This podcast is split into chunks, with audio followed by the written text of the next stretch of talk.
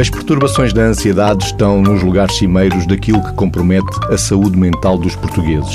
Falamos, por exemplo, da ansiedade generalizada, das fobias, do pânico e hoje, no duplo sentido, trazemos um caso clínico adaptado do Manual de Casos Clínicos da DSM, da editora Climepsi. Vamos à consulta contada aqui nas vozes de Rita Costa e Nuno Domingos. A senhora M é uma mulher solteira com 23 anos de idade que foi referenciada a uma avaliação psiquiátrica pelo cardiologista. Nos últimos dois meses, a paciente foi às urgências quatro vezes.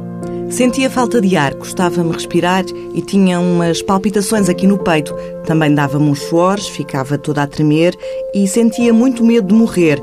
E isto acontecia tudo muito de repente e rápido. Os sintomas atingiram um pico no espaço de alguns minutos deixando a senhora Emma assustada, exausta e com a convicção de que tinha acabado de ter um ataque cardíaco. As avaliações médicas realizadas imediatamente após estes episódios forneceram resultados normais relativamente a achados do exame físico, sinais vitais, exames laboratoriais, análises toxicológicas e eletrocardiogramas. A paciente relatou um total de cinco desses ataques, ocorridos nos três meses anteriores. Aconteceu-me uma vez lá no trabalho, outra vez em casa e uma também enquanto conduziu o carro no meio do trânsito. A senhora M desenvolveu um medo persistente de ter outros ataques. Já faltei várias vezes ao trabalho. Tenho medo de guiar e de fazer esforços físicos e também não bebo café. Vítor, o medo desenvolve crenças e manifesta-se muitas vezes no corpo. Temos aqui suores, dificuldade de respirar, palpitações no peito, tremer, medo de morrer. Sim, esses, esses sintomas físicos, que muitas vezes parece que não estão ligados àquilo que seria uh, uma, uma situação da área da, do, de comprometer a saúde mental, porque no fundo a pessoa aparece com sintomas físicos e por aparecer com sintomas físicos, muitas vezes faz um trajeto que é um trajeto por outras especialidades. Estas pessoas que aparecem com sintomas físicos, e por eles serem físicos, aquilo que referiu, todo, toda essa panóplia de sintomas, que vão desde o tremor, que vão desde o suor, vão desde a, a, a sensação de dor torácica, ou a dificuldade de colocar ar dentro do peito, a sensação de asfixia, e outros sintomas físicos, fazem com que estas pessoas achem que podem estar pode estar subjacente a esta situação uma doença orgânica, uma doença física. E vão às especialidades que reenviam por estes sintomas. Se a pessoa tem uma dor torácica ou se tem taquicardia, palpitações, neste caso, é? vai ao cardiologista porque acha que provavelmente o coração não está a funcionar bem.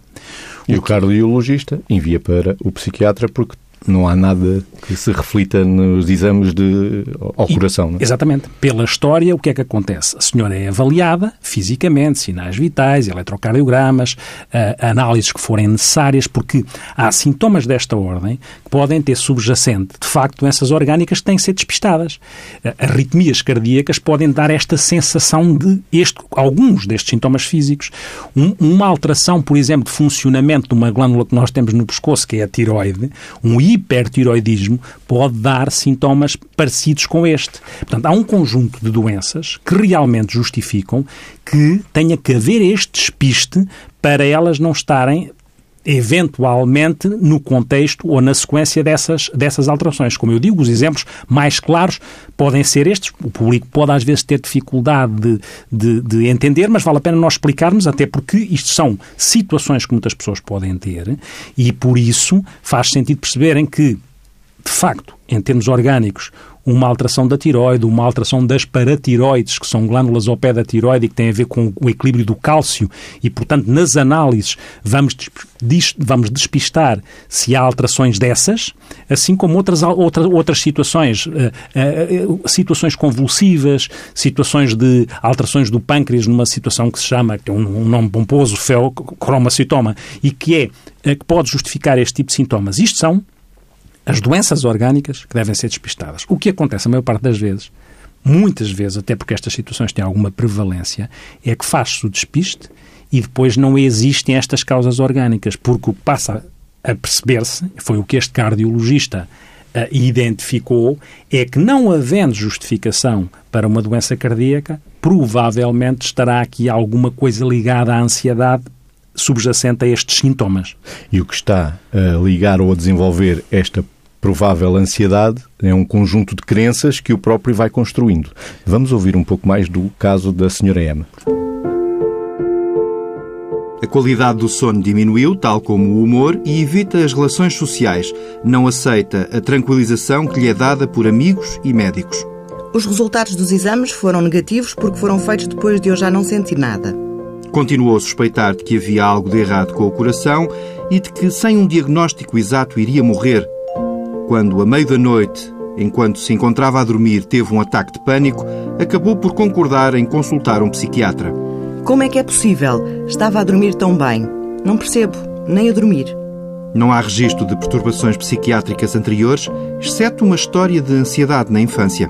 Lembro-me, quando era pequena, devia estar no terceiro ou quarto ano, de não querer ir à escola e de chorar muito porque me obrigavam. Tenho ideia de ter ouvido os mais velhos dizerem: Ah, ela tem fobia à escola. Vitor, temos aqui o desenvolvimento das crenças que falávamos no, ainda há pouco. Sim, temos aqui, começando pegando na primeira parte da descrição e juntando a esta segunda parte, vamos tendo aqui uma narrativa de uma situação que nos reenvia para aquilo que nós podíamos enquadrar numa perturbação de pânico. Por isso é que na descrição do caso aparece esta ideia do tempo, dos meses anteriores, quanto tempo é que duraram os sintomas, que tipo de sintomas. E uh, os sintomas de, de pânico são sintomas, eu costumo dizer que é como se fosse um tremor de terra de ansiedade com tradução física. Esta ideia de tremor de terra é isso, um ataque de pânico. E a perturbação de pânico é este medo, este desconforto, este desconforto persistente ligado a estes sintomas físicos e que tem uma frequência no tempo, por isso se refere a esta questão dos dois meses, por isso se refere o medo, o medo da pessoa tornar a ter e depois como é que a pessoa muda a sua vida está aqui na descrição, que é isto que reenvia para se perceber que está aqui uma perturbação de pânico. Ou seja, os sintomas, em termos daquilo que são as nossas linhas de orientação, se quisermos, há um conjunto, são três sintomas, se quisermos, não é? Podem ser mais. E há sintomas mais físicos e há poucos sintomas cognitivos. Os sintomas cognitivos são o medo de morrer, o medo de perder o controle, o medo de enlouquecer. Os sintomas físicos são aqueles que têm a ver com o estão na primeira parte do caso e outros, não é? Que está aqui o tremor, os suores, pode existir parestesias, que são formigueiros ou anestesia, sensações de náuseas, vontade de ir à casa de banho com mais frequência, taquicardia, dificuldade de meter o ar no peito, como eu dizia anteriormente, sensação de asfixia, uh, tonturas, zumbidos, uh, todos, uma sensação que nós chamamos de desrealização, que é de irrealidade, as coisas à volta parecem tão irreais, ou despersonalização, que é como se a pessoa se estivesse distanciada dela própria, a flutuar, a cabeça vazia. As pessoas que nos estarão a ouvir, algumas destas sabem do que é que estamos a falar porque já vivenciaram isto. E este conjunto de sintomas, o que é que faz? Faz com que a pessoa fique com a inquietação de tornar a ter o ataque de pânico. E como tem, e esta senhora, esta rapariga, fica com uma inquietação de tornar a ter e ela reenvia para o coração. Há pessoas que têm medo de ter um ataque cardíaco. Eu costumo dizer que não se morde ataque cardíaco por, por, por perturbação de pânico, para as pessoas ficarem descansadas. Ou têm medo de ter um AVC, que as pessoas dizem, é, posso ter uma trombose porque sentem formigueiros, as tais parestesias ou, ou a sensação de anestesia. E por isso têm medo destas, muitas vezes, destas, destas, destes grandes, destes grandes um, destas, destas doenças, deste estas doenças, deste tremor de terra no corpo, não é? Deste tremor de terra e, e, das consequências, não é? Que são, ela tem o medo de ter, ter uma doença cardíaca e, portanto, terá medo de morrer de infarto. E como tem medo de morrer de infarto, o que é que acontece? Começa a ter, vive com este medo de ter, ou com as suas consequências, que é o medo de perder o controle, o medo de ficar ali, de morrer, não é? Basicamente, a inquietação com a morte ou a perda de controle começa a atravessar aquilo que são as inquietações da vida das pessoas, ao ponto como diz aqui, de ela às tantas começar a evitar ou seja, a pessoa começa a ter consequências desadaptativas no comportamento, porque começa a evitar fazer esforços físicos, tem medo de guiar, diz no caso, e também não bebe café, porque ela tem receio de que estes fatores desencadeiem o ataque de pânico. E, portanto, há um conjunto de sintomas, ao ter medo de, tornar, de, eles, de, eles, de eles tornarem a aparecer aquilo que se chama a ansiedade antecipatória ou a expectativa ansiosa, que é a inquietação de que aquilo venha outra vez, e ao mesmo tempo a pessoa começa a mudar coisas na sua vida para que não fique em risco de que aquilo aconteça. Como se diz aqui, o esforço ou o café, e de facto a cafeína numa pessoa mais sensível, assim como o tabaco, curiosamente, pode funcionar como fator precipitante. E por isso este mecanismo, ataque de pânico, ansiedade antecipatória, medo de tornar a ter, e depois começar a evitar ir a sítios onde imagina que se pode sentir mal, pode fazer com que comece a acontecer, em alguns casos, uma coisa agarofóbica, que são, podem ser situações diferentes, porque há agarofobia sem ataques de pânico. A agarofobia o que é que é? O medo de estar em determinado tipo de espaços, com a inquietação de sentir uma ansiedade desproporcionada e um medo desproporcionado, ou numa fila de automóveis, ou num espaço fechado, ou num espaço aberto. Isto é a agorafobia. Nestas pessoas, pode acontecer concomitantemente a agorafobia porque têm medo de ter lá um ataque de pânico e, basicamente, o quê? Não conseguirem sair daquele sítio ou não ter ajuda que é esta a inquietação que as pessoas têm. E isto é uma tradução real na vida das pessoas. Em todo o caso, o medo e o evitamento que fazem e tomam primazia nos ataques de pânico Uh, são também protetores na vida do cotidiano, não é? Estes dois ingredientes, por isso é que é difícil às vezes saber onde claro, é que está o excessivo onde é que está, onde é que está o protetor. E essa observação do Mésicos é pertinente, porque o, o, Luís Tal Monteiro dizia que se não fosse o medo dos homens, os homens poderiam viver sem medo. O que é certo é que o medo, o medo é protetor. Mas há uma diferença, e a observação do Mésicos é toda, tem toda a pertinência, porquê? Há uma diferença entre um medo e aquilo que é uma coisa mais fóbica. Porque o medo serve para nós sobrevivermos e nos protegermos daquilo que é entendido por nós como ameaçador. O problema coloca-se quando o medo é desproporcional e irracional. Aí entramos no registro daquilo que é uma fobia, pelo lado da desproporção, ou seja, entre o acontecimento e o medo que aquela, aquele acontecimento ou aquele objeto provoca em mim, há uma desproporção e há uma irracionalidade. Embora eu entenda que aquilo não tem lógica, eu não consigo evitar aquele medo. Embora eu possa racionalmente entender, não consigo evitar aquele medo. E, portanto, é esta a diferença entre um medo que faz parte naturalmente do nosso instinto de sobrevivência e aquilo que é cair para o lado da irracionalidade e da desproporção, com consequências na disfuncionalidade. Há aqui um jogo entre a intensidade da coisa a persistência e a disfuncionalidade, porque a vida pode ficar comprometida. Deixou de ir trabalhar, inclusive, Exatamente. deixa de estar com amigos. Exatamente, ou seja, a pessoa começa a não estar ou não ir para sítios onde imagina que pode acontecer aquilo e que pode não ter ajuda ou não conseguir fugir. E, portanto, não vai ao hipermercado porque pode acontecer lá um, um, ataque de pânico. Não vai, para uma, não vai passar a Ponte Vasco da Gama porque pode haver uma fila, ou então a 25 de Abril.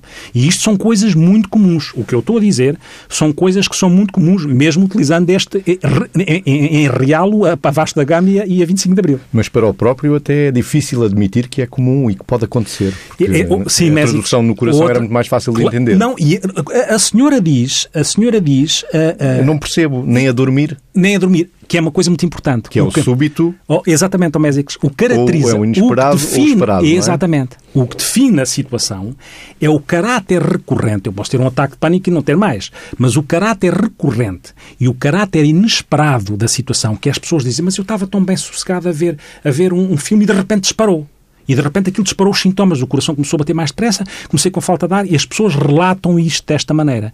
E isso serve para ajudar no diagnóstico. Este caráter abrupto, este, este caráter intenso do medo, o caráter repetido, recorrente e o caráter inesperado. Às vezes, há situações que são esperadas, que as pessoas, por exemplo, esta senhora, será que ela, por ter medo do que acontecia com o seu coração, é que teve ataques de pânico? Ou primeiro teve ataques de pânico e por isso é que ficou com medo de ter uma doença cardíaca. São coisas que são importantes em termos de promenor para tentar perceber onde é que predomina o tipo de diagnóstico. Pois para o tratamento pode não fazer muita diferença, mas são coisas importantes para nós percebermos, assim como perceber se a pessoa quando a pessoa tem consequências no seu comportamento de evitar, se ela está a evitar porque tem medo de ter ataques de pânico ou não é, é por outra razão qualquer, não é? A questão que se coloca, quando o médico refere este, este lado inesperado, que aponta para o diagnóstico, há uma coisa muito interessante que é isto que aconteceu à senhora e que ela fica surpreendida, que é o ataque de pânico noturno. Uma coisa é ter um ataque de pânico e já, está, já estar acordado. Outra coisa é acordar do sono com um ataque de pânico. Este, este tipo de ataque de pânico acontece com alguma frequência, reenvia para o, para, para o registro inesperado. Acordar com um ataque de pânico é muito inquietante, até porque a noite, a noite também tem uma simbologia complicada para quem tem uma inquietação ajusante deste processo, que é o medo de perder o controle ou o medo de morrer, seja por infarto, seja por outra razão qualquer.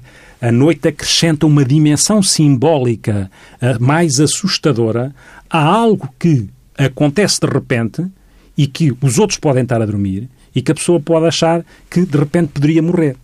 E esta, esta inquietação é uma inquietação. E às vezes, uh, algumas destas pessoas começam a ficar, e esta senhora poderia ficar, com um registro que nós chamamos de perturbação da ansiedade de doença, ou seja, um registro mais hipocondríaco. Às tantas começam a ter uma hipersensibilidade hipertrofiada para qualquer sinal que se passa no corpo. Um barulho nos intestinos, que antes não era detectado, passa a ser detectado e a pessoa atribui-lhe um significado. Será que isto afinal é alguma coisa? Ou a nós, às vezes, o coração descarrila um bocadinho, faz ali meio extracístolo. Pode acontecer. Mas para aquela pessoa não. É a ameaça de pode ter um infarto. Esta atribuição de significado, porque a pessoa fica hipersensível, fica com o sensor de detecção, não de metais, mas de detecção de sinais do corpo. O, o detector de sinais do corpo fica tal maneira sensível que coisas que outros não detectam passam a ser detectadas e com uma atribuição de significado negativo. Mas neste caso é claramente, podemos excluir claramente a hipocondria porque é muito focado nas questões do coração. Pode haver é aqui também uma questão de, de uns traços obsessivos. O que acontece é que depois, a partir de um determinado momento, a pessoa fica, fica muito dominada muito dominada por aquela preocupação e, portanto, mesmo não tenha nenhuma perturbação obsessiva, passa a ter atenção. Atenção que os ataques de pânico podem acontecer com muitas situações clínicas. Podem acontecer com depressões, podem acontecer com uma perturbação de stress pós-traumático, uma pessoa que teve um trauma complicado e, e passa também a ter ataques de pânico. Uma coisa são os ataques de pânico, poderem acontecer com muitas situações clínicas. Outra coisa é a perturbação de pânico, que é esta estruturação de uma situação à volta de ataques de pânico de uma forma uh, estruturada, não é? Estruturada. E acontecem claramente com a história de vida da pessoa. Vamos conhecer um bocadinho melhor a senhora M. Há quatro anos, no contexto de várias depressões, a mãe da paciente suicidou-se. Atualmente, a senhora M vive com o pai e com dois irmãos mais novos. Completou o terceiro ciclo do ensino escolar, trabalha como telefonista e não namora. Ao momento do exame, a senhora M é uma mulher jovem, com aparência ansiosa, colaborante e coerente, sem sinais de depressão, parecia inquieta e estava preocupada com a ideia de que tinha uma doença cardíaca, sem sintomas psicóticos, sem confusão mental e sem ideias suicidas. A cognição estava intacta, o insight era limitado e a capacidade crítica razoável. Vítor, só para clarificar aqui alguns termos, a capacidade de insight é a capacidade da pessoa se descobrir a ela própria, numa autoanálise, descobrir coisas como Sim. na ciência costumamos dizer o eureka, uhum. mas temos também aqui sintomas psicóticos, Não. confusão mental. Sim.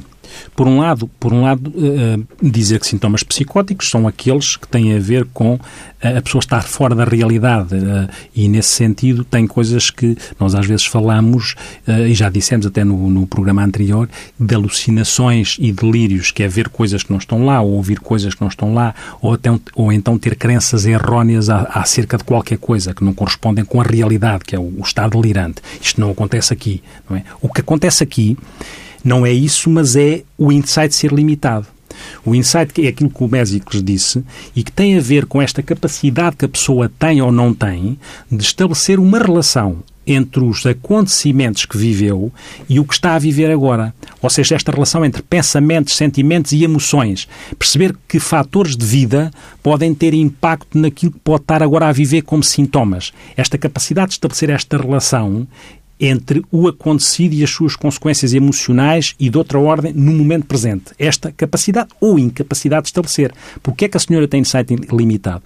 Porque a senhora tem dificuldade em perceber, ela continua a insistir, provavelmente, aquilo é do coração. Só como os exames não foram feitos na altura, como ela diz em algum lado da história, pode estar a escapar à avaliação, a verdadeira razão na perspectiva dela, porque ela ainda não conseguiu, neste caso, porque há pessoas que conseguem, umas mais rapidamente que outras, isso não tem nada a ver, tem a ver até às vezes com a necessidade da pessoa para a pessoa faz mais sentido, teria mais lógica encontrar uma explicação mais plausível. Porque quando não se encontra uma explicação plausível, a pessoa fica mais inquieta porque reenvia mais para a noção de falta de controle. Dizia até palpável, ou Sim. discuta no coração, não é? Exatamente. E essa questão da falta de insight, aqui existe outra, outra, uma outra área aqui importante que tem a ver com a toma e o, como é que isto aparece, não é? Como é que isto que aparece? História que está não é? que por história, seja, seja biológica, seja psicossocial. É sabido que alguns fatores temperamentais do temperamento da pessoa, desta vertente da nossa personalidade, podem uh, uh, aumentar a probabilidade, não quer dizer que isto tenha que acontecer, é preciso ter esta noção de, eu salvaguardo sempre isto, que isto não é relação de causa e efeito linear, a nossa vida é de contexto, é da relação connosco, com os outros e com o contexto. E nesta conjugação de variáveis mais complexa e sistémica e contextual é que nós tentamos entender a causa das coisas, não é numa, numa, numa, numa causalidade linear, não é só porque alguém teve um abuso, um abuso físico na infância que vai ter que ter ataques de pânico. Pode ter, porque aumenta a probabilidade. Abusos físicos ou abusos Mas não é sexuais, é determinista. Mas, como eu costumo dizer muitas vezes, condiciona, mas não determina. E é entre o condicionamento e o determinismo é que está o nosso livre-arbítrio também para trabalhar a situação com ajuda. É neste intervalo. E uh, esta, esta, esta jovem tem aqui uma, uma situação curiosa que também é pode ser fator de risco, que aparece na história, que é aquilo que, os, que, os, que ela ouvia dos mais velhos quando não queria ir à escola. Uhum. Ela tem uma fobia à escola. Pode não ser uma fobia à escola. Acontece com alguma frequência. Uma outra entidade da ansiedade, e hoje estamos a falar de ansiedade, que é aquilo que se chama perturbação da ansiedade de separação. Em algumas crianças, ou jovens e adultos, eventualmente, podem ter dificuldade em separar-se da figura de vínculo, da figura de apego, da figura que lhe dá segurança. Ficam muito ansiosas, ou com dores de barriga, ou com vômitos, quando se têm que afastar da figura securizante ou do espaço físico securizante que é a sua casa, e por isso é que acontece. Em alguns casos em que as pessoas dizem que ele não está a querer ir à escola porque pode estar a viver uma situação de ansiedade de separação, que pode aumentar a probabilidade de ter ataques de pânico mais tarde. E isso todos nós vamos experimentando, porque todos nós também há, chegamos ao momento de entrar na escola e separar-nos da nossa casa, da nossa uhum. família, do nosso núcleo protetor. Certo. Agora, a forma como vamos experimentando essa ida para a escola e a forma como vamos ouvindo, sobretudo os adultos, falar dessa uhum. nossa ida para a escola Sim. é que pode condicionar também, de alguma forma, não é determinista, concordo também Sim. plenamente, não Sim. é determinista, mas todos nós temos um pouco a, a tendência de falar dos filhos, uhum. Todos nós. Eu acho que é transversal. Mesmo tendo esta noção, caímos às vezes naquela ideia de falarmos dos filhos de situações que não são, de conversas que não são para a idade e para a inteligência e para a capacidade de entendimento deles. Como, nomeadamente, esta coisa de ah, ela deve ter é fobia à escola. Sim. Uma criança que vai para a escola não sabe o que é, é fobia e começa a, a, perceber dos mais velhos que aquilo é uma coisa perigosa. É capaz de se instalar lá um marcador que fica silenciado e que pode depois servir como gatilho mais tarde. Uh, provavelmente. Provavelmente. Tudo, a tal história que está por trás tudo, do pânico, não é? Tudo isso conta porque realmente tudo isso é, isso é também uma variável de contexto e, portanto, nós não nos podemos responsabilizar da mensagem que passamos para uma criança a crescer com coisas que ela pode não entender, mas pode, mas pode entender o suficiente para perceber que aquilo é uma coisa má. Ou seja, que pode aumentar a vulnerabilidade da pessoa, porque se ela não conseguiu fazer uma coisa e lhe deram um nome com algum desdém ou mostrando alguma, revelando a incapacidade que ela tem, é evidente que pode retroalimentar essa incapacidade e por isso concordo claramente com o que o médico está a dizer. É que as crianças, antes de conseguirem perceber as palavras e o conceito de cada uma delas, elas percebem muito mais de ler as emoções. Ó, oh, médicos, e depois é outra coisa. É com pais que sintam que os filhos estão com esta dificuldade. E mais uma vez esta distinção entre medo natural e uma coisa que é mais fóbica, porque é natural quando uma criança entra na escola que tenha uma inquietação de separação em relação às figuras que são securizantes. A coisa complica, mais uma vez, quando atinge uma intensidade e uma persistência e uma disfuncionalidade que faz com que a criança não consiga mesmo ir. Esse trajeto, esse caminho para ir e para ir ganhando segurança é um, caminho, é um caminho que se deve fazer de uma forma progressiva e se deve fazer tendo esta capacidade de gerir aquela inquietação que a pessoa pode, a criança pode ter, mas se os pais ficam tão, obviamente, e ficam também eles inquietos, angustiados mas também se passam essa angústia, escola, para, é? se passam essa angústia para a criança, aquela relação sistémica, o que se passa entre aquela criança e aqueles pais, cria uma situação emergente mais exponenciada, pode alimentar o processo, porque ficam os pais cada vez mais angustiados e as crianças cada vez mais aflitas, porque alguma coisa se está a passar porque os meus pais estão aflitos. Se eles estão aflitos, eu tenho que estar aflita naturalmente. Eles é que servem para me proteger. E se eles não passam a mensagem de quem me protege, obviamente eu posso ficar cada vez mais inseguro.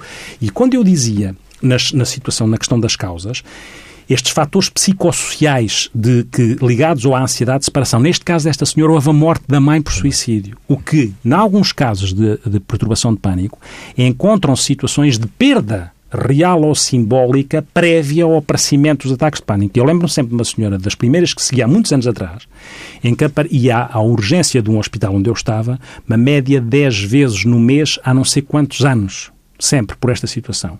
E tomavam, davam-lhe um medicamento, aquilo uh, desaparecia, ela tornava a ir. E quando ela descreve a situação, ela tinha uma bebê que tinha morrido de morte súbita e alguém se aproximou dela e, e disse-lhe, ela lembra-se disto, tu, ah, se calhar não a puseste a arrotar, se calhar sabes que tem...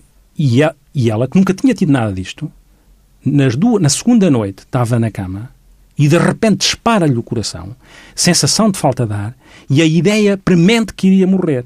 E acontece na sequência da morte da bebê e deste em contexto de observação, como se ela tivesse, alguém lhe colocou, ela integrou assim uma culpa e uma perda ao mesmo tempo. E, portanto, estes fatores devem ser pesquisados para perceber nas causalidades, para além dos fatores Pois há fatores de ordem fisiológica, genética, não é? Não se sabe, não há nenhum gene para isto, mas há uma conjugação que não se sabe qual é que pode, de genética, poligenética, que pode aumentar a predisposição. E depois fatores de personalidade.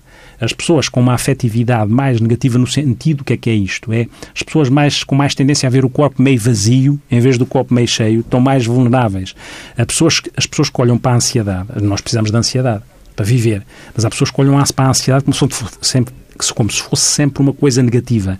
Estas pessoas estão mais vulneráveis a haver tremores de terra de ansiedade, se quisermos.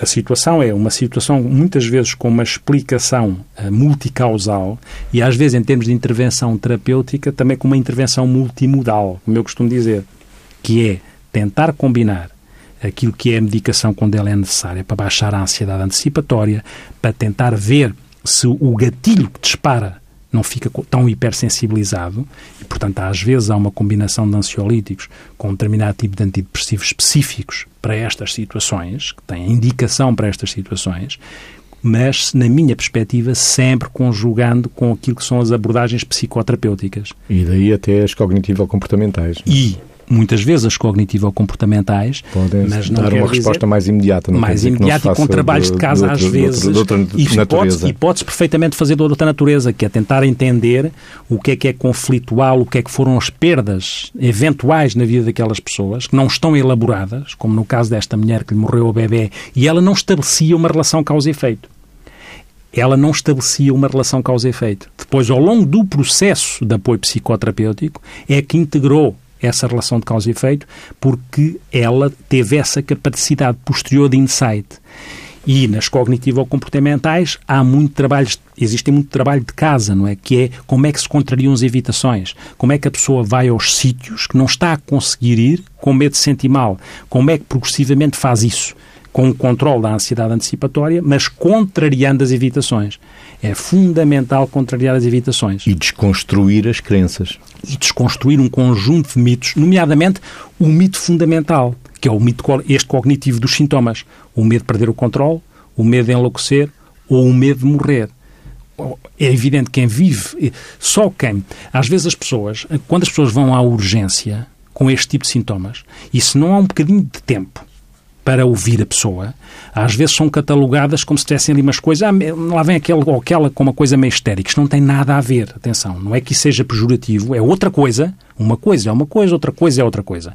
E isto é tão angustiante quando uma pessoa está a descrever que aquela angústia que tem a ver com o medo de perder o controle e o medo de morrer é tão angustiante que nós naturalmente apanhamos a situação quase como uma ponta empática, quase visceral. Nós, nós sentimos, se estivermos com a pessoa, e se não estivermos propriamente mais preocupados em estar a escrever no computador o que é que ela está a descrever só de sinais e sintomas, se estivermos só a descrever sintomas, passa-nos ao lado.